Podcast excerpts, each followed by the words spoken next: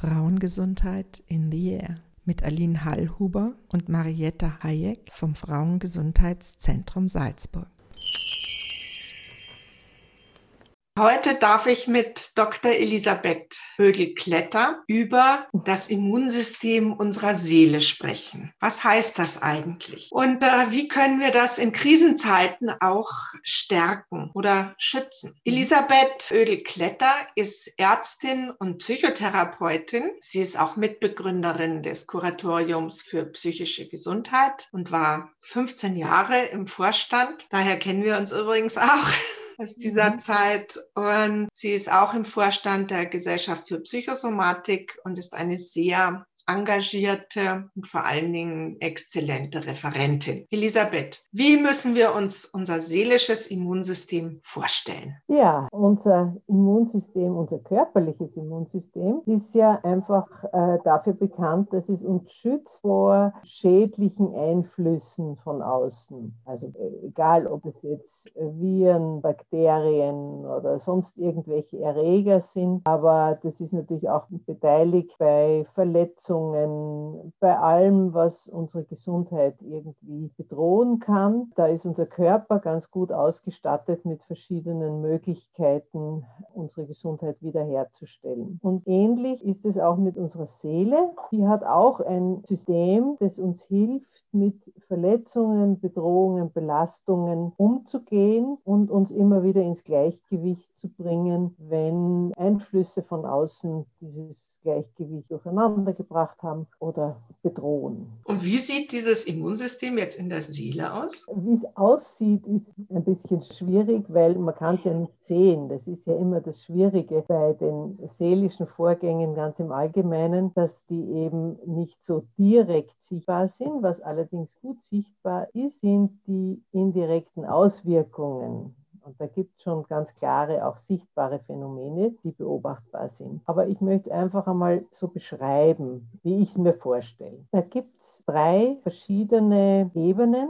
drei verschiedene Stufen sozusagen der Reaktionsmöglichkeiten im Immunsystem, die alle drei äh, unser Überleben sichern im Grunde genommen die entwicklungsgeschichtlich neueste äh, Möglichkeit für uns, wenn wir uns irgendwie bedroht fühlen. Und es geht in dem Zusammenhang immer um subjektive Bedrohungen. Also die müssen nicht unbedingt objektivierbar sein durch andere, sondern es geht einfach um das Gefühl einer Bedrohung. Und die einfachste oder erste Möglichkeit in so einer Situation ist, dass wir einfach uns auf unsere sozialen Kontakte beziehen, dass wir schauen, dass wir nicht allein sind in dieser Situation. Und um diese sozialen Kontakte zu ermöglichen, gibt es einen wesentlichen Teil unseres vegetativen Nervensystems, der uns alles zur Verfügung stellt, was wir brauchen, um mit anderen Leuten in Blickkontakt zu treten, um zu hören, was die sagen, also dass du jetzt hörst und auch verstehst, was ich sage. Dafür ist es notwendig, dass dieser neueste Teil des vegetativen Nervensystems funktioniert. Und der hilft uns zunächst einmal als erstes in Bedrohungssituationen das für uns Allerwichtigste äh, in die Wege zu leiten, nämlich soziale Kontakte in Anspruch zu nehmen. Kleine Kinder laufen zur Mama oder zum Papa und äh, verstecken sich oder wollen die Hand von jemandem spüren. Es muss einfach auf irgendeinem Sinneskanal äh, möglich sein zu spüren, ich bin nicht allein. In Zeiten von Corona ist das wahrscheinlich der Griff Zugriff zum Telefon, um mit den Geschwistern oder den Freundinnen zu sprechen ja. oder auch ähm, einen Spaziergang zu machen, wo man einander sich nahe fühlt. Mhm, genau, das sind eben solche akustischen Verbindungen wie übers Telefon äh, ganz wichtig. Äh, mir ist es spannenderweise aufgefallen am Anfang des Lockdowns im Frühling, dass bei Spaziergängen viel mehr Blickkontakte entstanden geworden sind. Es war ja klar, oder es ist immer noch klar, dass man den Leuten nicht die Hand schütteln darf, aber Blickkontakt ist was, was sehr direkt dieses vegetative Nervensystem auch betrifft. Und das ist auch das Gute in Verbindung mit der Maskenpflicht, dass eigentlich der zentrale Vektor für diese Verbindung zwischen zwei Menschen zunächst einmal der Blickkontakt ist. Das heißt, die meisten Leute beklagen sich ja, dass man schlecht versteht, wenn jemand eine Maske aufhat, wenn man auch die Mimik nicht sieht. Das äh, betrifft das Inhaltliche. Man versteht schlecht, was der sagt, aber diese Wirkung aufs Vegetativum geht zum Glück hauptsächlich über den Blickkontakt und darum macht sozusagen die Maskenpflicht da auch nicht so viel. Aber das ist wichtig, dass der gewährleistet ist und darum ist es auch jetzt gerade zwischen uns nicht ganz so einfach, weil ich sehe dich zwar und du siehst mich, aber wir können uns nicht in die Augen schauen. Das funktioniert deswegen nicht, weil sich die Blicke nicht wirklich treffen können jetzt über, äh, mhm. über dieses Video. Und das ist was anderes, jemanden zu sehen, als mit jemandem im Blickkontakt zu sein. Was äh, das jetzt für uns beide erleichtert, ist, dass wir schon viele echte Blickkontakte Kontakte erfahren haben und die abgespeichert haben und unser äh, Nervensystem ja unheimlich differenziert funktioniert und sofort aus diesem zweidimensionalen Bild aus, auf dem Bildschirm eine Verknüpfung herstellen kann zu den erfahrenen Kontakten wo wir uns auch wirklich körperlich nahe waren, wiederherstellt und daher auch diese gefühlsmäßige Verbindung herstellen kann. Das funktioniert nicht, wenn man sich nicht schon vorher persönlich gekannt hat. Also nur zur Erklärung, wir machen das Interview gerade via Zoom. Das können unsere Hörerinnen und Hörer natürlich nicht sehen, aber ja, und da machen wir jetzt ja fast alle unterschiedliche Erfahrungen damit. Das ist sozusagen der erste Punkt, wie wir einander begegnen oder wie unser Nervensystem Kontakt aufnimmt, uns dieses soziale, heimelige Umfeld zu schaffen. Ne? Genau. Ja, also das ist sozusagen dieser erste reifste und letztlich auch wirkungsvollste Modus unseres Nervensystems mit Belastungen umzugehen. Aber das ist eben nicht immer möglich. Nicht immer stehen uns vertraute oder vertrauenswürdige Personen in schwierigen Situationen zur Verfügung. Da gibt es äh, bei Erwachsenen immerhin die Möglichkeit, dass wir uns an gute persönliche Verbindungen erinnern und die innerlich in uns wieder wachrufen rufen. Aber auch das ist natürlich in Bedrohungssituationen schwierig. Und dann tritt unser nächst älterer Modus auf den Plan. Das ist fachlich der Sympathikus und der macht ganz wesentliche Veränderungen in unserer Wahrnehmung, nämlich die Wahrnehmung fokussiert sich auf die Bedrohung und auf die mögliche Lösung, die darin besteht, das Bedrohliche zu bekämpfen, sich vor dem Bedrohlichen in Sicherheit zu bringen, zu flüchten. Also klassischer Kampf- und Fluchtmodus. Heutzutage gehen wir nicht mehr mit Prügeln aufeinander oder auf den vermuteten Aggressor los, zumindest nicht immer, aber einfach äh, auch eine durchaus kultivierte Form an etwas zu arbeiten, ein Problem zu lösen, ist was, was so eine Sympathikusaktivierung braucht und im weitesten Sinn unter Kampf gegen das Problem fällt. In dieser Situation sind wir schon nur mehr sehr eingeschränkt sozial kontaktfähig, zumindest wenn dieser Sympathikus sehr, sehr aktiv ist. Wenn der nur milde aktiviert ist und immer noch dieser neueste ventrale Vagus, so heißt der neueste Ast, dominiert, dann ist es eine super Kombination, wo wir in Kontakt mit anderen auch für oder gegen was kämpfen können, äh, sehr leistungsfähig arbeiten können, aber unsere Kontaktfähigkeit nicht verlieren, sondern die durchaus gut vorhanden ist, allerdings nur in gewissen Aspekten, also diese Art von Kontakt, wo man einfach nur kuschelig miteinander ist und gar nichts reden muss und einfach nur genießt oder einfach nur wahrnimmt, ich bin in Kontakt mit jemandem anderen. Der funktioniert dann nicht mehr so gut, sobald der Sympathikus dabei ist, sondern dann ist es eher so ein gemeinsames sich einsetzen für irgendwas. Aber manchmal ist dieser Kampf gar nicht sinnvoll, nicht möglich, nicht erfolgsversprechend. Gerade in so einer Pandemiesituation, der Feind, äh, dem kann man bis zu gewissen Grad ausweichen, indem man die Hygieneregeln einhaltet aber wirklich bekämpfen können wir ihn nicht als Einzelne. Und dann kann es auch sein, dass man in eine Situation kommt, wo der Sympathikus sagt, ich kann jetzt auch nichts mehr tun und unser ältester Teil unseres seelischen Immunsystems in Kraft tritt und der heißt dorsaler Vagus, der ist dazu zuständig, unser System so runter zu bremsen, dass wir einfach Energie sparen für bessere Zeiten. Ist es das, was man so ein bisschen als Schreckstarre bezeichnet? Genau, das kann, äh, also Schreckstarre gehört auf alle Fälle dazu. Das ist sozusagen die bekanntere Funktion des dorsalen Vagus und daher hat der auch ein bisschen einen schlechten Ruf, weil eigentlich alle Leute sagen, ja, da will ich überhaupt nicht hinkommen. Ich möchte, dass mir das gar nicht passiert, dass der dorsale Vagus in, in Kraft tritt. Ich möchte so leben, dass ich dieses älteste Abwehrsystem gar nie benutzen muss. Und das wird diesem Teil unseres Nervensystems aber nicht gerecht, weil wir brauchen diesen Teil, der uns völlig ruhig stellt, uns abschottet auch gegenüber Einflüssen oder Eindrücken von außen täglich, weil sonst könnten wir nämlich nicht schlafen. Auch im völlig gesunden Erholungsschlaf dominiert dieser dorsale Vagus und macht dass wir nichts mitkriegen von der Welt. Das heißt, es ist eine ganz normale, gesunde Reaktion, die immer da sein muss, die aber auch in Kraft tritt,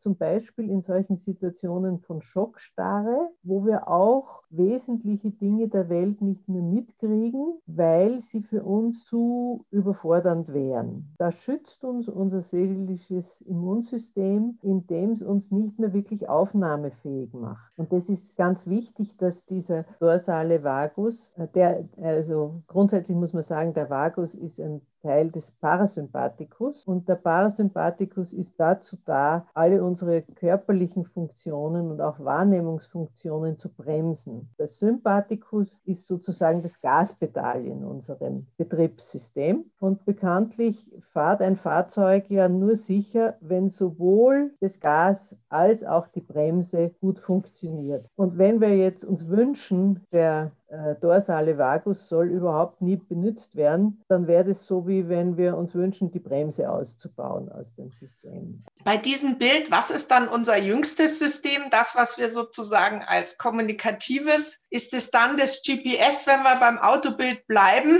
das Nein. GPS? Nein, der ventrale Vagus gehört eben auch zum Parasympathikus, ist auch dazu gut, uns zu bremsen, aber eben nicht die Handbremse, Notbremse anziehen, sodass der Motor total blockiert wird, sondern das ist so, wenn man sanft ähm, bremsbereit ist, weil wir müssen, um sozial interaktionsfähig sein, unseren Sympathikus bremsen, sonst würden wir ununterbrochen gegeneinander kämpfen oder voreinander davonlaufen. Das ist eine wichtige Funktion des ventralen Vagus, dass er unsere Abwehrreaktionen gegen andere Lebewesen oder überhaupt gegen die Welt so weit bremst, dass ein Kontakt überhaupt zustande kommt.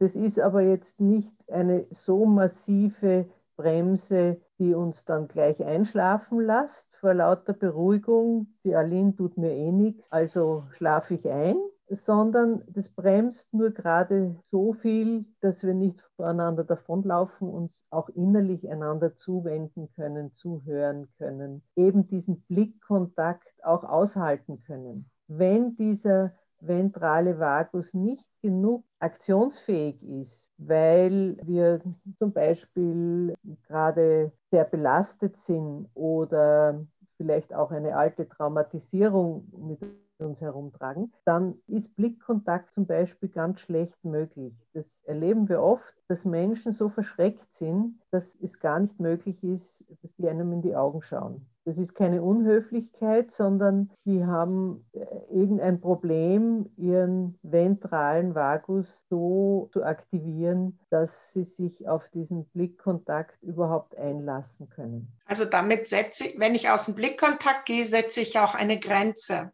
Das heißt, ich schütze mich. Ja. Ähm, ich will nicht durchschaut werden, aber ich will auch nicht, dass einem jemand zu nahe kommt. Und genau. das sozusagen, ich habe gemerkt, wie ungewohnt das ist, nach dem Lockdown im Frühjahr dann plötzlich wieder Menschen so nah zu haben. Und ich habe gemerkt, das strengt auch an. Ja, ja.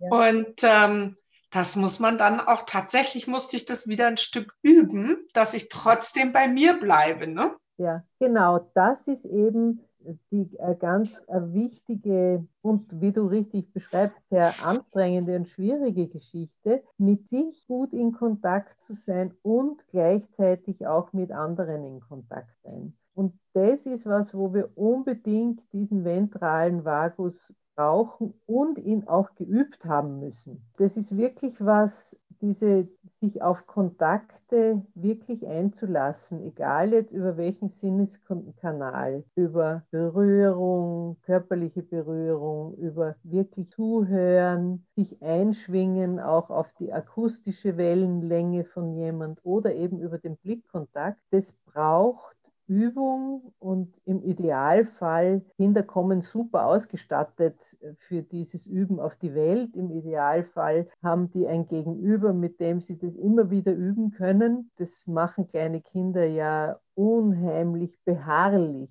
dass sie mit jedem Gegenüber schauen, wie geht es, in Kontakt zu kommen. Und wenn die dann nicht äh, massiv frustriert werden, dann übt man das sozusagen ganz normal im, im, im Lauf des Lebens. Aber leider bleibt ja kaum das aus, dass es da auch massive Frustrationen gibt. Und dann lernt man eben zwar vielleicht höflich kurz hinzuschauen, aber nicht wirklich in Kontakt zu treten mit dem blicken. Man äh, lernt, ich muss ruhig sein, wenn ein Erwachsener redet. Ich darf dem nicht widersprechen, aber innerlich mache ich meine Klappen zu und krieg's nicht mit, was der sagt, weil ich will es auch gar nicht mitkriegen, weil der kritisiert mich eh nur oder sagt irgendwas, was mich unsicher fühlen lässt. Und wenn wir so kultiviert gelernt haben, uns immer wieder aus diesen sozialen Kontakten raus rauszunehmen, vielleicht so, dass man es von außen gar nicht auf den ersten Blick erkennen kann, dann braucht es wirklich auch für uns als Erwachsene noch einmal ein neues Training, ein neues Einüben, ein neues Zulassen dieser sozialen Fähigkeiten. In Zeiten von Corona ist natürlich diese Fähigkeit,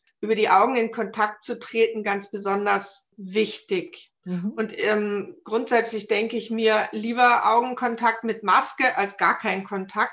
Und das finde ich irgendwie schön, weil dafür plädierst du ja auch ein Stück, dass wir einander auf physische Distanz nahe bleiben. Was ich so bemerke, ist auch, ja, Frauen, die so erzählen, wie es ihnen ergangen ist. Also so in dieser ersten Phase des Lockdowns war, glaube ich, der Sympathikus noch hochaktiv da wurde Gas gegeben, da wurden 25 Sprachen gelernt und ich mache jetzt jeden Tag Yoga und so. Also da haben wir sozusagen gesagt, dieser Krise begegnen wir jetzt mit Aktivität. Mhm. Da sind deutliche Ermüdungserscheinungen eingetreten, die zum Teil auch wirklich irritiert zur Kenntnis genommen werden. Mhm. So als ob leider dieser Marathonlauf noch lange nicht zu Ende ist. Und mir fehlt nahezu diese, dieses kreative Feuerwerk, das es auch in den sozialen Medien gegeben hat, mit dem wir einander auch beistanden. Was ist so deine Empfehlung, wie wir jetzt durch diese zweite Welle durchschwimmen können? Wie können wir da diese drei Faktoren, die unserem Nervensystem ja eigentlich und uns zur Verfügung stehen, wie können wir die gut nutzen? Es ist ganz wichtig in dem Zusammenhang zu wissen, dass die Notfallreaktionen, die uns unser seelisches Immunsystem uns zur Verfügung stellt, eigentlich nur für ganz kurze Zeit gedacht sind. Also eine Sympathikusreaktion ist, wir schalten unser Notstromaggregat ein. Und das ist nicht für den Dauerbetrieb gedacht. Sidestep, das ist auch der Grund für Burnout-Syndrom, weil Leute versuchen auf Dauer mit diesem Notstromaggregat zu fahren und das nicht zwischendurch ausschalten und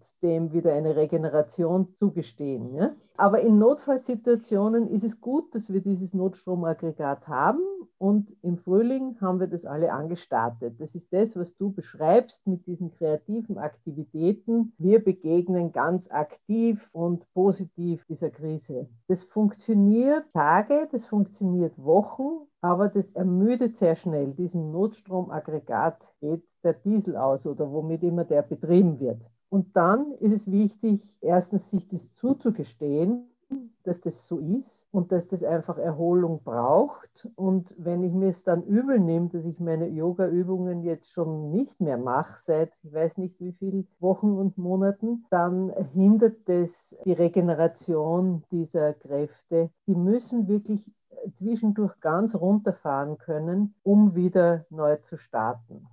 Also wer sich erlaubt, hat wirklich auch faul zu sein, sage ich jetzt einmal, und ein Schlendrian sich zugestanden hat, tut sich viel leichter, jetzt bei der zweiten Welle, wenn es notwendig ist, noch einmal durchzustarten für irgendwelche Aktivitäten.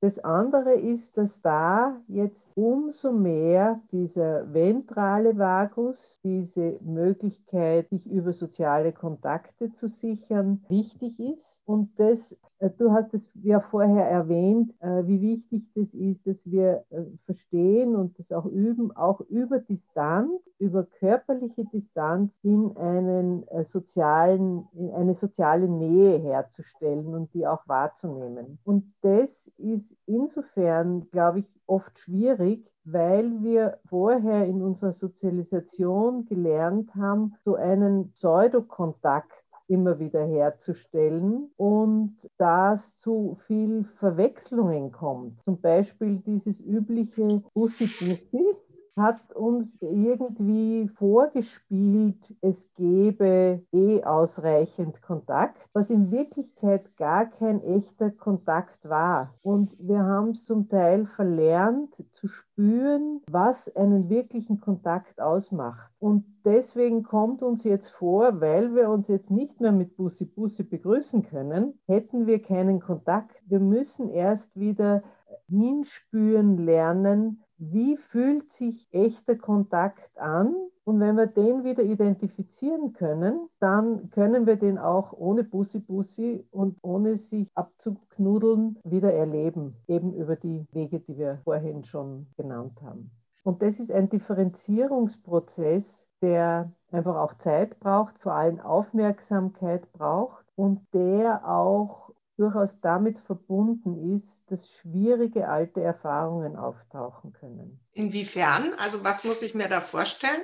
Wir haben ja diese, sage mal, diese Fähigkeit, Pseudokontakt für einen echten Kontakt zu halten, notgedrungen lernen müssen in unserer Sozialisation, in Situationen, in denen uns dieser echte Kontakt nicht zur Verfügung gestanden ist. Also auch, um auch Kontaktmöglichkeiten bereitzuhalten, oder? Genau, genau. Mhm. um Kontakte, die doch noch stattfinden könnten, dann auch zu ermöglichen und nicht von vornherein zu verhindern, weil wenn ich mich ganz zurückziehe von der Welt, weil ich eben so frustrierende Erlebnisse gemacht habe, dann ist ja die Chance, irgendwann wieder bessere Erfahrungen zu machen, sehr gering. Aber auch um uns selber zu trösten, um uns selber irgendwie über die Situation zu retten, äh, haben wir halt das genommen, was wir gekriegt haben und haben uns daran gewöhnt, dass es das, das eben ist, was es gibt und dass wir uns damit zufrieden geben müssen. Und das hat uns eigentlich ein bisschen taub gemacht für diese differenzierte Wahrnehmung Wahrnehmung, ist es jetzt wirklich ein nährender, sichernder Kontakt oder ist es, ich bin zwar gemeinsam mit jemandem, aber das tragt jetzt nicht zur Erhöhung meiner Sicherheit bei. So ist es das, was man so landläufig unter Smalltalk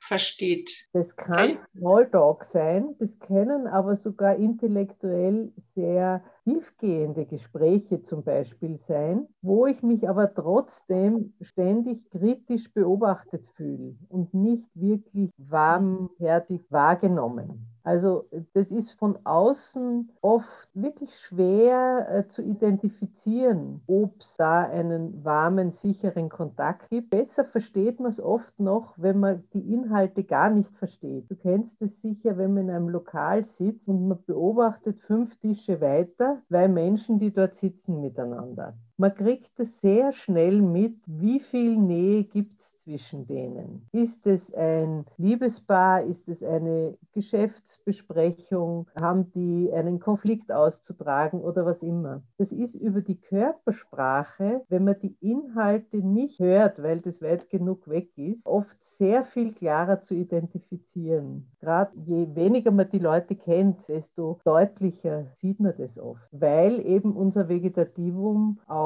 unsere Körperhaltung, unseren, äh, unsere Hautdurchblutung, unsere ganzen auch körperlichen Ausdrucksmöglichkeiten, die uns ja zum aller, allergrößten Teil überhaupt nicht bewusst sind, äh, ständig beeinflusst und darüber der Umwelt signalisiert, wie sicher fühle ich mich gerade. Und wenn ich das jetzt im Hinblick auf die seelische Immunität und Gesundheit mir anschaue, dann würde ja heißen, ähm, bitte habt Kontakt, aber total geschützt mit Maske und Abstand in Zeiten wie diesen. Das ist auf alle Fälle ein wichtiger Appell von mir. Aber ich möchte noch was dazu sagen jetzt, weil wir vorher gesagt haben, da können auch schwierige Erfahrungen auftauchen. Diese Coping-Strategien, also äh, Mechanismen, wie wir einfach bisher in unserem Leben äh, mit Kontakten mit der Welt, mit dem Leben umgegangen sind, haben wir eben zum Teil auch in sehr schwierigen Situationen gelernt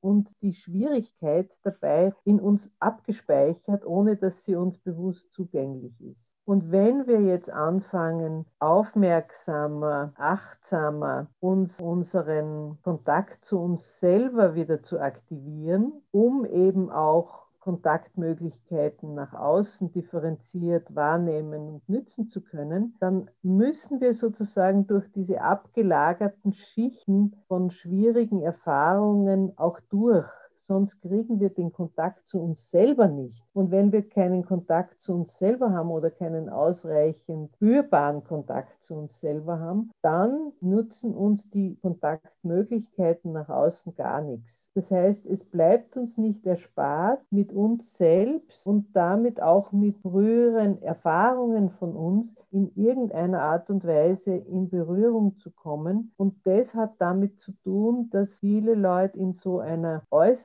Krise, wo einfach unsere alten Umgangsformen in der gewohnten Form nicht mehr möglich sind, mit Traurigkeit, mit vielleicht auch Wut, mit allen möglichen Gefühlen teilweise in Berührung kommen, die sie dann in der Situation zunächst einmal nicht zuordnen können weil die eigentlich zu irgendwelchen alten Geschichten dazugehören. Und dort sehr verständlich und sinnvoll waren, aber eben wahrscheinlich nicht von einem feinfühligen Gegenüber beantwortet und bestätigt wurden und daher innerlich unter den Teppich gekehrt wurden. Das heißt, wir müssen auch eine neue Sprache mit uns selber finden. Ne? Ja. Nicht nur eine Sprache, die über Augen und verbal und Körpersprache in Kontakt geht, sondern auch eine, eine andere Sprache. Warum brauchten wir die denn bisher nicht so, um mit uns in Kontakt zu gehen? Gab es da mehr Ablenkungsmöglichkeiten oder Warum wird das gerade deutlich? Ablenkung ist eine Möglichkeit. Ich habe es ja schon versucht anzudeuten, eben diese üblichen Strategien, mit denen wir uns im Alltag, sage ich jetzt mal, durchwursteln. Die haben viel damit zu tun, dass man innere Resonanzphänomene gar nicht wahrnimmt. Man wäre sonst viel zu irritierbar ich darf das ja, wenn ich über die Straße gehe,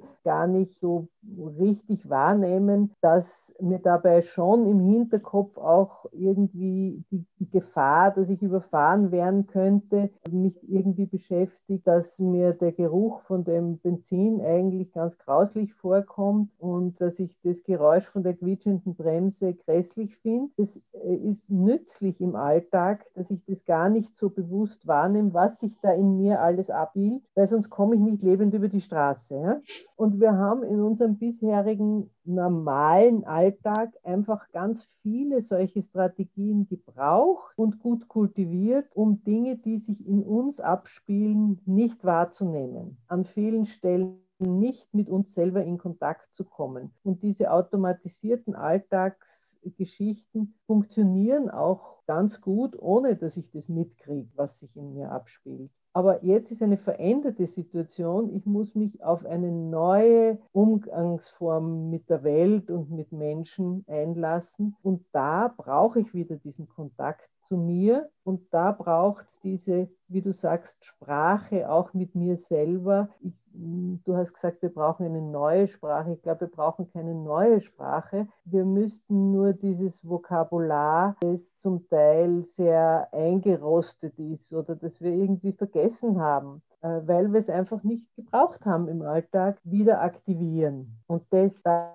kommen wir nicht umhin, auch schwierige Erfahrungen dass die wieder anklingen. Das heißt jetzt nicht, dass mir sämtliche Schwierigkeiten äh, meines Lebens jetzt wieder bewusst werden muss und ich die tiefschürfend bearbeiten muss, aber ich brauche mich nicht wundern, wenn einfach alte Erfahrungen wieder als Gefühl auftauchen. Eben zum Beispiel Traurigkeit oder das können durchaus auch positive äh, Gefühle sein. Also ich erinnere mich an viele Menschen, die im ersten Lockdown das auch mit sehr positiven emotionalen Empfindungen verknüpft haben. Endlich darf ich mich schützen. Leute, die von den vielen Kontakten und vielen Draußensein in der Welt eigentlich immer überfordert waren, aber das gar nicht zulassen konnten, dieses Gefühl der Überforderung, weil es halt einfach notwendig war im Alltag, die sind dann oft auf frühe, sehr stärkende Erfahrungen zurückgeworfen worden,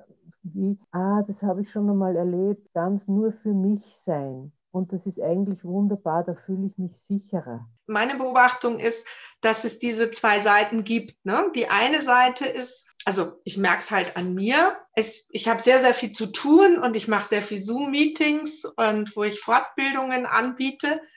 Und das ist zum Beispiel etwas, wo ich voll auf dem Gas stehe. Mhm. Und kaum ist diese Zoom-Sitzung zu Ende, bin ich wirklich wie so, ich möchte die Augen zumachen, mich ins Bett kuscheln, was ich zu Hause natürlich auch kann und eigentlich bitte, bitte nichts mehr von mir wollen. Mhm. Aber dieses, da kommt dann aber auch sofort ein schlechtes Gewissen. Mhm. So nach dem Motto, ich muss jetzt weiter dranbleiben und ich habe noch so viel zu tun und ich, ne? also diese Diskrepanz zwischen diesem, ja, eigentlich Gas und Bremse. Einerseits, ich nehme die, spüre die Bremse, aber das Gas fühlt sich natürlich auch mächtig an. Wenn ich auf dem Gas stehe, habe ich ein bisschen die Kontrolle oder kann es mir zumindest vorstellen, dass ich sie habe. Ne?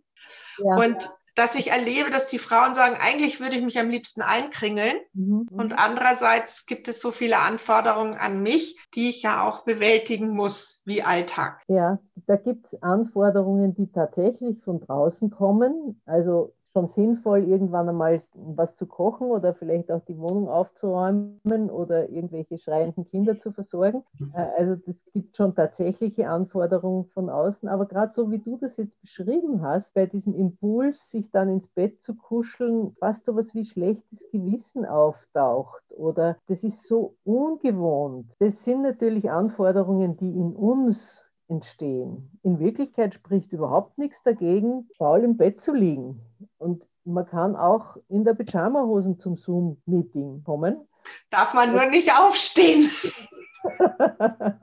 also da gibt es jetzt einfach andere mhm. äh, Anforderungen und zum Teil gibt es Anforderungen, die wir aber gut internalisiert haben, in dieser Situation jetzt gar nicht, aber in uns sind die natürlich immer noch aktiv. Und ich finde, diese Situation jetzt ist einfach auch eine große Chance, sich Dinge zu erlauben, eben zum Beispiel sich am helllichten Tag ins Bett zu kuscheln, weil man ja eh nicht im Büro sitzen kann und muss oder irgendwas, was sonst halt aufgrund der üblichen sozialen Kontrolle nicht möglich war, sich jetzt doch zu erlauben, einfach erstens mal, weil es schön ist, wenn man solche Dinge mal endlich tun kann, aber vor allem auch, weil man damit besser differenzieren übt wieder. Was ist jetzt eine reale Aufforderung von außen, der ich ja theoretisch immer noch entsprechen oder nicht entsprechen kann. Ich muss mir nur überlegen, welche Konsequenz es hat und ob ich die auf mich nehmen mag oder ob das eine, eine Forderung ist, die ich mir selber auferlege und die ich ja ganz freiwillig äh, auch ändern kann. Elisabeth, hast du für uns ein paar Hinweise, wie wir das im Alltag in Corona-Zeiten gut unterbringen können? Ich habe ja ganz am Anfang gesagt, es geht um die subjektive Sicherheit. Und es geht eben auch um das, was uns subjektiv hilfreich erscheint. Das heißt, für den einen ist es vielleicht, sich ins Bett zu kuscheln, für den anderen ist es vielleicht ganz was anderes, einfach nur blöd aus dem Fenster zu schauen oder auch sich zu erlauben, irgendeine Lieblingsserie im Internet anzuschauen, stundenlang. Oder Knöpfe zu sortieren oder was auch immer. Ja? Also ich möchte wirklich dafür plädieren, dass jede hinspürt, was ist das, wo meine Impulse jetzt im Moment hingehen. Und so absurd sie mir auch vorkommen, die ernst zu nehmen. Und äh, man kann sich wirklich sicher sein, wenn so Impulse auftauchen, unser Körper mitsamt unserem also die subjektive Sicherheit oder das Gefühl von Sicherheit hat ganz viel damit zu tun, dass man auch das Gefühl hat, die Grenzen sind sicher und ich kann meine Grenzen wahren und nach außen sichtbar machen oder hörbar machen. Und, und das ist manchmal eben zum Beispiel der engen Familie, wenn man gegenüber, wenn man mit denen in einer kleinen Wohnung eingesperrt ist, ganz schön schwierig. Und da braucht es wirklich oft ganz neu ausgehandelte Regeln. Zum Beispiel, äh, dass man sich in seinem Zimmer einsperren darf oder dass man zu bestimmten Zeiten eben nicht die Lieblingsradiosendung der anderen Familienmitgliedern hören muss und irgendwie eine Möglichkeit findet, dass die anderen das vielleicht mit Kopfhörer hören oder wie auch immer. Also da braucht es wirklich kreative Lösungen, die aber in guten Verhandlungen gemeinsam gefunden werden müssen. Und das ist vielleicht auch noch einmal eine zusätzliche zusätzliche Herausforderung, dass man viel mehr Dinge aushandeln muss in den engen Beziehungen als vorher, weil man früher solchen Beziehungen ja auch ausweichen konnte, indem man einfach im Büro war oder was auch immer. Und jetzt äh, halt notgedrungen in engen räumlichen Verhältnissen oft sein muss und die üblichen Ausweichmanöver in der gewohnten Form nicht mehr möglich sind. Und da braucht es einfach neue Lösungen, die man gemeinsam finden muss. Und da ist wichtig, darauf zu achten, dass die Bedürfnisse von allen Beteiligten gleich wichtig sind und auf alle Fälle mal Platz haben müssen, dass sie ausgesprochen werden, dass sie überhaupt wahrgenommen werden können. Und dann findet man schon eine Lösung, zwischen denen einen Kompromiss finden. Du hast uns jetzt sehr deutlich gemacht, wie unsere Immunlage eigentlich verbessert werden können. Das war jetzt sehr hilfreich noch mit den konkreten Tipps. Also bitte legt euch ins Bett, wenn es geht. Und die Pause muss nicht Rauchpause draußen oder in der Kaffeeküche sein. Die kann auch einfach im Bett sein, um ja, sich geborgen und sicher zu fühlen. Das dürfen wir uns in Zeiten wie diesen erlauben. Dr. Elisabeth Ödel-Kletter, Ärztin und Psychotherapeutin. Ich danke dir sehr, sehr herzlich für dieses sehr spannende Interview. Ja, damit wir auch immun durch diese doch sehr anstrengenden, belastenden Zeiten kommen. Und es hilft, wenn man zugibt, dass sie anstrengend sind. Das hilft auf alle Fälle. Danke dir. Bitte, alles Gute. Das war die Sendung Frauengesundheit in the Air mit Aline Hallhuber und Marietta Hayek vom Frauengesundheitszentrum Salzburg.